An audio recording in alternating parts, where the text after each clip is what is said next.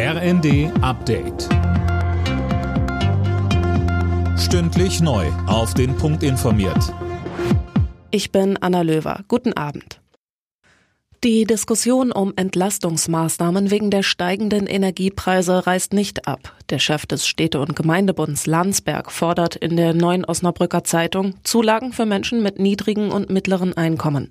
CDU-Chef Friedrich Merz kritisierte die bisherigen Entlastungspläne der Bundesregierung. Was soll das eigentlich, dass wir hier für 42 Millionen Menschen 300 Euro pauschal bezahlen? Ich hätte es mir gewünscht, dass nicht 300 Euro für alle, sondern 1000 Euro für diejenigen, die es am bittersten nötig haben, aus öffentlichen Kassen bezahlt werden.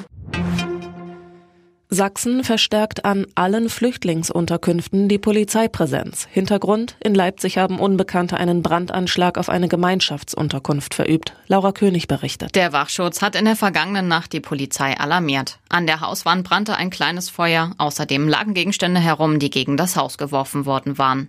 Das Extremismus- und Terrorismusabwehrzentrum hat Ermittlungen wegen besonders schwerer Brandstiftung aufgenommen.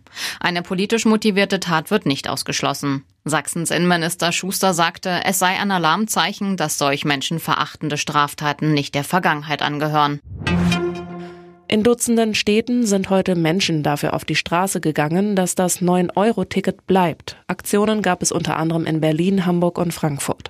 Die Initiatoren sagen, das Billigticket sei wichtig für den Klimaschutz und die soziale Gerechtigkeit. In der ersten Fußball-Bundesliga hat Borussia Dortmund bei der Berliner Hertha 1 zu 0 gewonnen. Außerdem unterlag Schalke 04 zu Hause gegen Union Berlin mit 1 zu 6. Die weiteren Ergebnisse Mainz-Leverkusen 0 zu 3, Hoffenheim-Augsburg 1 zu 0 und Leipzig-Wolfsburg 2 zu 0. Alle Nachrichten auf rnd.de